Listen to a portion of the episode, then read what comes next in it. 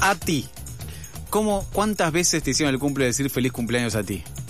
Ah, ¿sabes qué? Había, eh, no, no muchas, pero había una que me decían, a ti, a ti qué te importa. Ajá. Esa, es ba- esa me la hicieron bastante, me, me parecía un, chiste malísimo. A ti quien te preguntó mí- también ah, puede ser. Sí, todo- todo- sí. Todas las que, todas Todas las que esas, tengan. Pero la que más surge es cuando es el en el gracias. Como gracias, a, ti. Ah, Es la que más surge. Esa es buena. A mí es la que más me gusta, ¿eh? porque mm, habla como de que, de que un nombre, en el nombre también hay la existencia de un otro. ¿Entendés? Oh.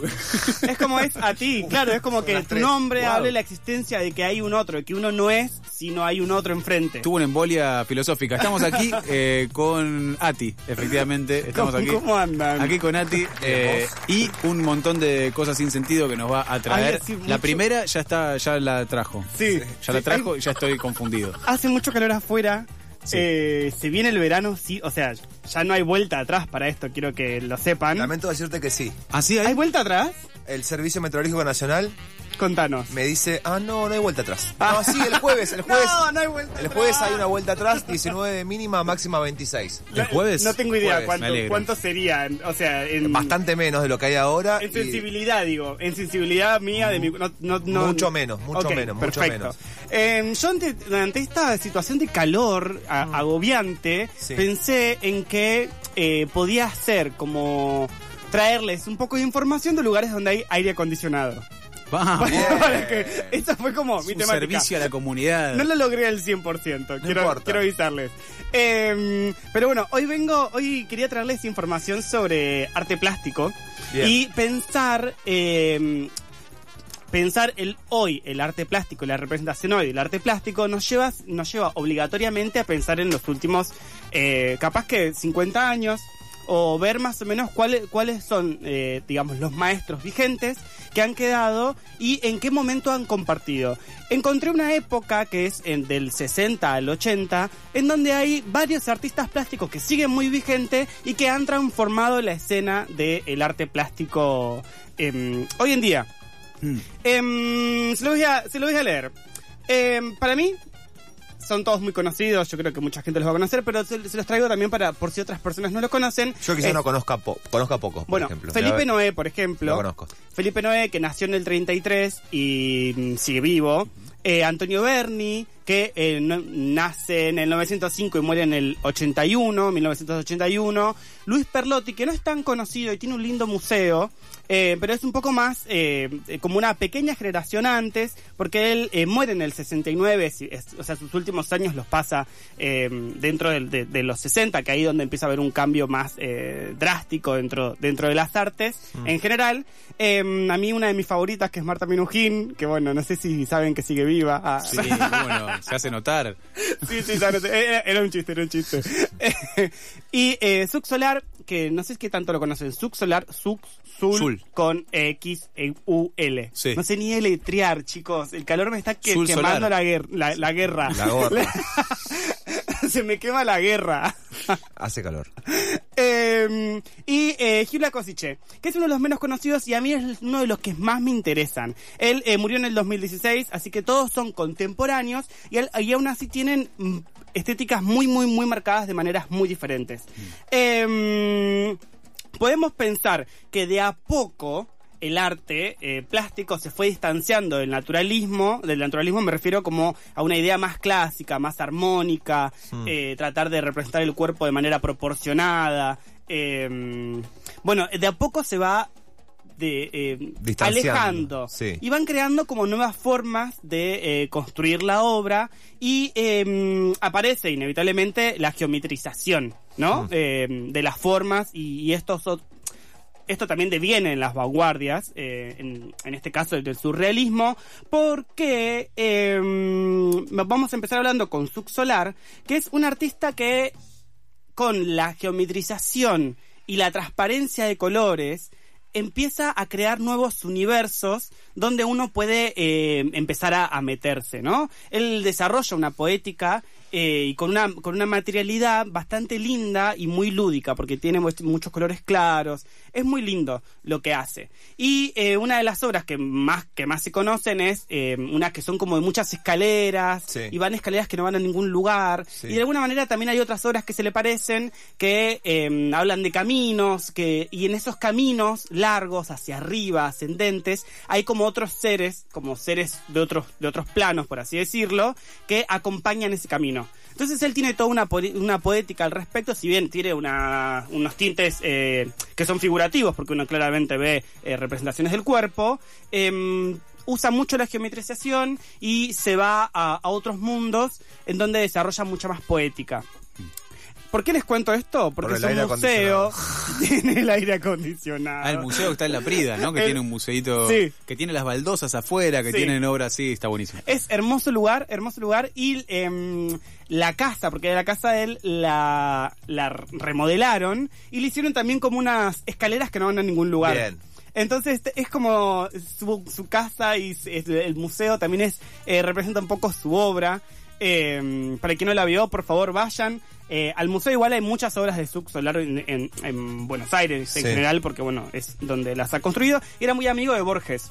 Muy amigo, sí, lo admirás, eh, mucha admiración mutua, sobre todo de Borges hacia Azul Solar, Sí. que lo consideraba un genio. Y el tipo era muy, muy excéntrico, pero Sí. además muy, eh, digamos, un artista de muchas disciplinas, músico Sí. también, parece que muy inteligente, hacía muchas cosas de numerología, una, Sí, inventó unos juegos de- astrología, sí, inventó un juego que era interminable, que solo él sabía. Sí, sí, con una especie de super Sí. ajedrez, sí. ¿Y viste el pianito?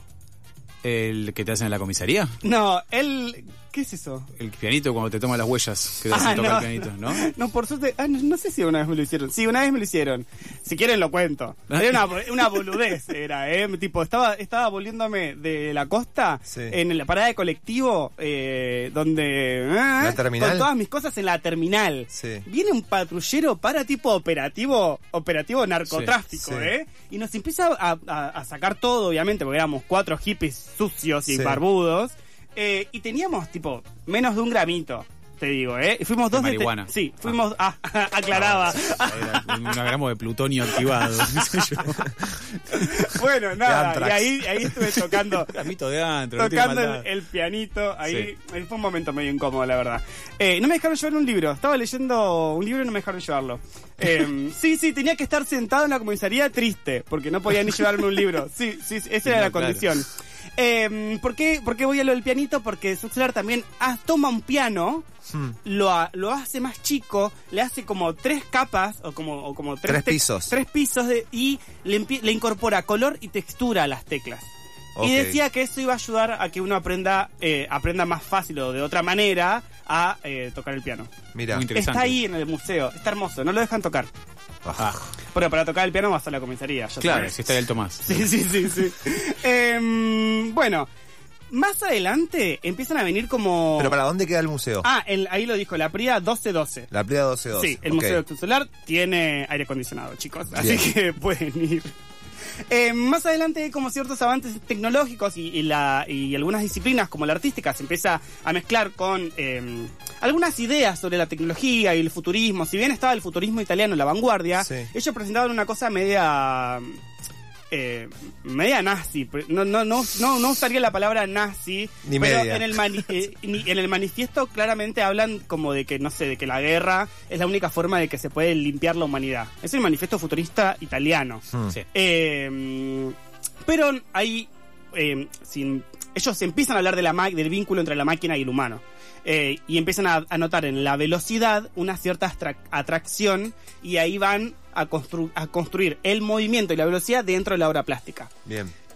Claro, porque todos esto, nosotros estamos hablando de todo esto eh, mediados, eh, mediados del siglo XX Sí. en Argentina, pero bueno, siempre todo esto también deviene de, de- de las vanguardias europeas. Sí. Bueno, el Eh, futurismo era muy anterior, ¿no? El futurismo, claro, lo- claro. de hecho, el primer manifiesto futurista lo escribió justamente Borges y tenía y fue como en los años 20. Claro, Es- claro. Era muy anterior. Bueno, y... Antes de los nazis, quiero decir. Era, era- en todo caso sería proto-nazi, pero no era, no era full, full nazi. El, uno de los artistas para mí que puede mezclar estas cositas y hace una, una obra que a mí me parece muy llamativa es Giula Cosiche, eh, que es- no es de acá, eh, no me acuerdo dónde es, lo tengo conotado, eh, pero eh, de- se desarrolló acá durante mucho tiempo y una parte de su obra está acá en Buenos Aires en, en el museo. Sí. Y él empieza a usar el acrílico, la luz y el agua como partes de, como partes de su obra. Entonces hay un vínculo entre lo profundo del agua y lo tan amplio del- del- del cielo, de lo estelar. Y mm, es muy conocido porque él empieza a. Él propone como una eh, sociedad o una ciudad futurista eh, que es como eh, una hidro algo era, no me acuerdo, pero era todo, era una ciudad en el espacio, Sí. eh, obvio con una escultura, ¿no? Eh, y empieza a proponer esto como lugares eh, donde todo funcione orgánicamente, eh, pero ya como fuera del espacio. Y él, un- mucha de su obra está vinculada con el agua, hay mucha transparencia, el agua se mueve, él mm, empieza a usar la- la- el arte cinético. em, y es una obra muy interesante. No, no sé, no- ya la describí, me parece, con imágenes. Pueden ir a verla al museo que queda en Humahuaca 4662. Acá nomás. Es muy cerca, sí, sí, por eso. Y no es uno, uno- un artista tan conocido, eh, no sé, como Subsolar. Pero aún así fueron contemporáneos y sus obras han- se- son muy diferentes. Son muy Aún lindas, así- por cierto, si las ah, buscan. Sí, si las buscan, búsquenlo. Eh, Giula se escribe con Y y Cosi- Cosice se escribe. Sí, eh, es muy difícil de letrar, pero sí sería G-Y-U-L-A-K-O-S-I-C-E. Giula Cosiche.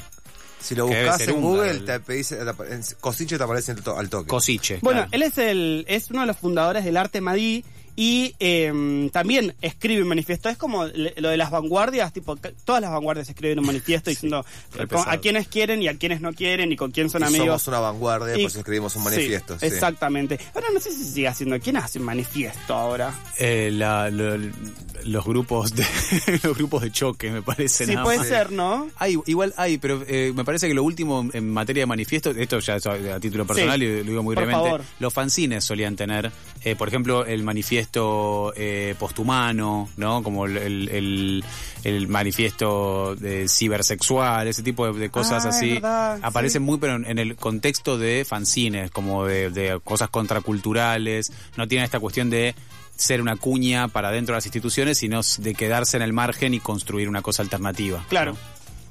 Em, más adelante, estamos hablando también en el 60, que en el- en el 60, en el 70, en el 80 suceden muchas cosas a nivel social y es y mm, empieza a haber como movimientos sociales, empieza a haber más organización, nos empieza a notar capaz que más por por por una más eh, una mayor cantidad de, de medios de difusión puede ser Sí. también. Pero se empieza a notar más, o se empieza a notar más como una idea de eh, lucha social o conquista de derechos.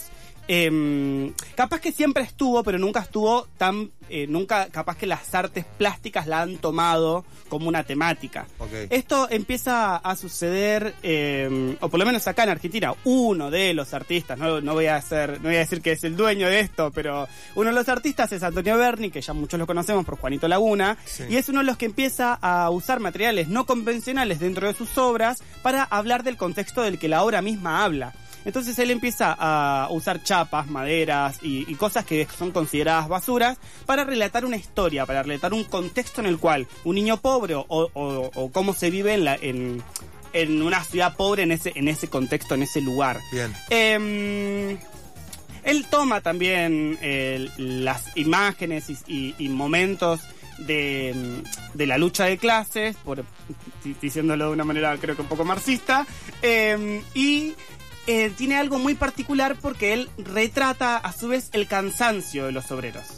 Eso es un punto de vista para mí que hay que tomar en cuenta porque sus personajes también están agotados. Y, y si bien, o sea, rompe también con la idea clasicista que había unos, que los personajes capaz que son más eh, poderosos. o están- Luchadores. Sí, y a veces están muy vinculados a la- al, al- al poder económico Sí. o al poder eh, político. A esos Sí. eran quienes se retrataban, ¿no? Sí. A quienes estaban bien, a quienes estaban cómodos o al- a la gente del claustro. Eh, como que se retrataba a, a gente que no estaba cómoda y, y siempre con una disposición del poder, ¿no? Eh, los cuadros a veces cuando no, no es casual cómo se cobra- cómo se cuelga un cuadro y cómo y hacia dónde está dirigida la vista del personaje, ¿no? A veces cuando vemos cuadros, no sé, eh, podemos hablar, no sé, de, a ver, ejemplo, no sé, de Perón, por ejemplo, ¿no? Entonces hay, hay, em, hay una construcción del- del cuadro de que el, el marco ya al- la elección del marco también habla de la obra, si está situacionado mucho más arriba de la gente o, o- o los ojos están a la vista del público, si la mirada está hacia, hacia abajo o hacia arriba. Hay como muchos pequeños detalles que...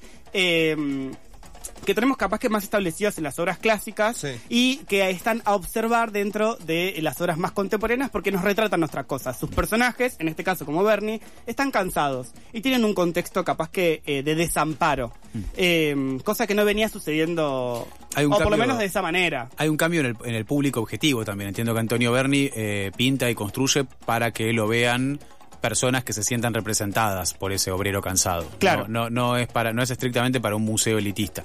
Hay, eh, solo acá introduzco un, un pequeño paréntesis, Por pero favor. hace poquito apareció, o digamos por lo menos no, no es que apareció, sino que eh, re- re- lo repusieron eh, una entrevista que le hicieron a, eh, a Antonio Berni en eh, la revista Crisis, en la edición Sí. de los años 70 de la revista Crisis, una muy linda entrevista en donde, entre otras cosas, habla justamente de esto, de qué efecto pretende que produzcan sus obras, eh, que tiene como objetivo más o menos esto, ¿no? Como decir, bueno, darle una forma a algo que por ahí una persona sentía, pero no encontraba... Y es algo que en ese sentido es bastante poético también, Sí. ¿no? Como decir, bueno, en esta irrupción sobre un modelo establecido de uso de la forma, Sí. rompemos eso y generamos e- ese, impacto para que una persona que tiene una, cosa como que todavía innominada encuentre una dirección en la cual darle forma a eso que no tenía forma. Antonio Bertin tiene también una obra muy extensa, creo que el Juanito Laguna es una de las cosas más conocidas de él, eh, sobre todo por, por, por- porque se da mucho en las escuelas para mí. Pero tiene uy, una... Primero tiene esculturas que son hermosas y también eh, muy cargada de cosas. Y tiene una línea de silografías y, y grabados, toda una serie de silografías y grabados que es enorme, enorme. Y... capaz que quienes saben lo que es un grabado, una silografía, requiere muchas capas, requiere mucha prolijidad, requiere que la hoja quede impecable, requiere que, que, a veces que entre varias capas coincidan las formas y los diferentes colores dentro de la misma forma, y es bastante difícil. Eh, Antonio Ber- Berni tiene eh, unos grabados y unas silografías hermosas, eh, y también usa un poco el recurso de diferentes materiales no convencionales dentro de su obra, como llaves o- o- objetos que encuentra, ¿no? Eh, así que, si bien quien no conoce la, la serie de Juanito Laguna, recomendable 100%, pero tiene una obra enorme este señor. Bueno, por otro lado... Para. ¿Y dónde Sí. podemos visitar? Ah, y tenemos diferentes. Porque hay varios yo museos. me enganché con el aire acondicionado. que- sí, eh, lugares con aire acondicionados. Eh, Bernie eh, tiene una obra muy extensa, entonces podemos ir tanto al Malva, al Bellas Artes, al Sibori, eh, a la colección eh, Fortabat o al Museo de Arte Moderno. Perfecto. Hay, eh, la verdad que hay en muchos lados y solamente hay que estar afilado para reconocerlo. Si uno ve algunas fotitos de Google, después reconoces al artista. Al eh, toque, hay claro. cosas que no tanto, pero eh, podría. Un código podés sacar, Sí. un código común entre las obras. Sí, sí, sí, sin duda. Y yo, por ejemplo, una de las personas que para mí tiene una obra eh, muy reconocible a donde uno vaya, por lo menos para mí, es Marta Menujín. Claro. Que también coincide en una misma época con toda esta gente que es alrededor del 60 y de- de- entre el 60 y el 80. Ella capaz que no estaba acá en Buenos Aires, pero Dialogaba. dialogaba, eh, o sea, si bien tuvo una participación con el Instituto de Itela, eh, donde fue, creo que ahí se consagró. Eh, no sé si, no sé si sabían que se, que de la obra, ay, ¿cómo se llama esta? La que te introducías. La habitación de la que era una habitación como un obrero. Sí, no, la que es una, la que son muchas habitaciones, ahí, la Menezunda. Ah, sí. No la Ella se hace muy conocida con la Menezunda, eh, que era una, una pendeja. En realidad se hace conocida por la primera. Que la loca está en París va a un lugar y quema todas sus obras junto a un colchones al lado de un hospital psiquiátrico y le llama, no sé si la, la- la gran quema, no sé, algo así. Y se saca una foto. La obra que hoy se vende es la foto de ella haciendo ese, eh, ese Quemando happening, la obra. Quemando su obra. Ok. Eh, eh, con ella esa, ella ya se hace un poco conocida y después, bueno, en el Instituto de Itela hace eh, La Menezunda, que es una serie de habitaciones que pasan de un lugar a otro con diferentes... eh, es como si fuese que salís de, salís de un mundo y te metes a otro. Ok. Hace, hace no muchos años la hicieron de vuelta porque es una obra que se destruyó. Sí. O sea, que se destruyó... eh, Adrede. no, no adrede, sino habitándola. Ah, bien. Una obra en donde la gente tenía que entrar y tenía que participar de la obra. O sea, la- Claro, la, se va obra gastando. Se, se gastó totalmente y, y la verdad que no quedó nada más que algunas fotos. Sí. Hace no muchos años se volvió a hacer completamente eh, en el eh, Museo de Arte Contemporáneo, me parece, si no me equivoco. Eh, muy linda, Bien. muy linda. Bueno, ella es una de las primeras también que empieza a llevar el arte eh, el arte no, no, no abstracto, sino el arte como el que se desarma, el arte... Desarmable. No, no es desarmable, tiene un nombre que mi mente ahora se... eh, efímero. Ahí, ok. Ella, eh, vieron que hace el, la Torre de Babel Sí. y la el, el- el Congreso de, de Libros, Sí. no sé si el Congreso, pero un edificio de el Partenón. El Partenón. de Libros. Entonces ella, eh, y también lo de los, bueno, hace varias, así la verdad, como el, el Lobo Marino de Alfajores. El Lobo Marino de Alfajores. Bueno, Hace ella- poquito fui al Lobo Marino de Alfajores. No, me no me había acercado nunca tanto. Es lindo, ¿viste? Sí. En el Museo de Mar del Plata. El Museo del Mar, creo que es el Claro, Museo de Mar del sí, Plata, sí, sí, sí, sí. sí. Bueno, yo es- fui a ver una obra de ella que era como una habitación enorme de colchones. Era como un cuadrado enorme, enorme, enorme, todo tipo piso, techo, paredes, todo de colchones. Colchones. Así que nada, era para ir y tirarte un rato, Un la rato, verdad. sí. Eh, bueno, a lo que voy, esta, en esta R, en esta... mm, eh, no, no hay aire acondicionado donde está esta, pero me hizo acordar mucho, como viniendo de la mano de, de Bernie, cómo Bernie toma la protesta social, Hmm. me hizo acordar de eh, la, la perfo, el happening, la foto, lo mismo, ¿no? Termina en una foto de ella con Andy Warhol, los dos sentados arriba de un montón de choclos, y la obra se llama La deuda externa. Hmm. Entonces ella lo que propone es pagarle la deuda, la deuda externa a Estados Unidos Con el maíz que es el oro latinoamericano. Bien. Y esa obra, bueno, una foto de esa obra está en la estación Sáenz Peña de la línea A.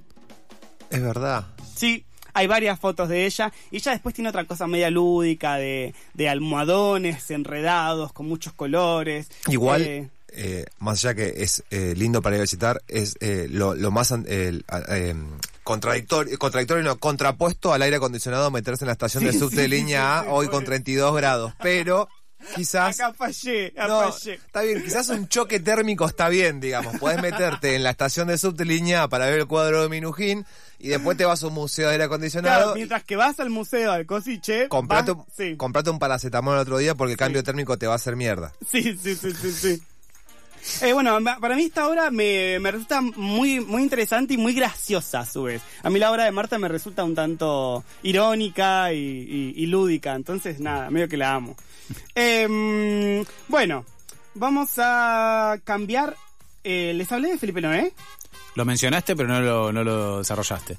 Bueno, em, Felipe Noé empieza a, a- a- a cobrar protagonismo porque él empieza a romper con el formato de obra cuadrada rectangular. Hmm. Entonces empieza a jugar, él todavía sigue vivo, sigue vivo, incluso hay ahora, em, no sé si la noté, pero hay una muestra en, no me acuerdo en qué galería, creo que es Galería Alviar. Si, si no me equivoco, que, que está funcionando en este momento. Igual sus obras son bastantes, están en el malo, en el moderno, eh, en el Cibor y también en el Bellas Artes. Y Felipe Noé empieza a construir otra materialidad con respecto a la obra y empieza a tener capaz que un trazo un poco más de gráfico por un momento y sobre todo lo más importante de él es cómo rompe con, eh, el, con, con el cuadro. Y cómo el, cómo el cuadro, él toma como, como idea el caos igual. Él toma de que el, el caos es una cuestión natural y que no hay forma de escaparle y que bueno, eh, el arte es también caótico. Entonces él empieza, eh, empieza a hacer como una instalación capaz que de más grande esto, eh, en donde su cuadro ya empieza a tomar como si- casi que formas de, de... empieza a habitar el espacio. Entonces construye una nueva materialidad que me resulta muy, muy interesante, sobre todo porque mm, también rompe un poco con la idea de la paleta de colores, de tener como esta cosa clásica de, no sé, de del el, del- el degradé de colores. Eh, él va como una cuestión más cruda, ¿no? Como Bien. el, su trazo es mucho más eh, grotesco, por así decirlo. Em, y bueno, y desde la otra vereda tenemos a eh, Luis Perlotti, que es el, que les- el que les decía que vino capaz que unos años más antes, y que hay un museo también por acá cerca, que es eh, en Pujol 644, que es también donde funciona una casa taller. Él capaz que se fue, él sí continuó con una línea más em, natural y, y proporcionada, pero toma como, como línea los pueblos americanos. Entonces, em, es algo que no se veía tanto en esa época, porque eh, capaz que se buscaba más como esta cosa de lo moderno, lo, más van- lo de más vanguardia de todo esto.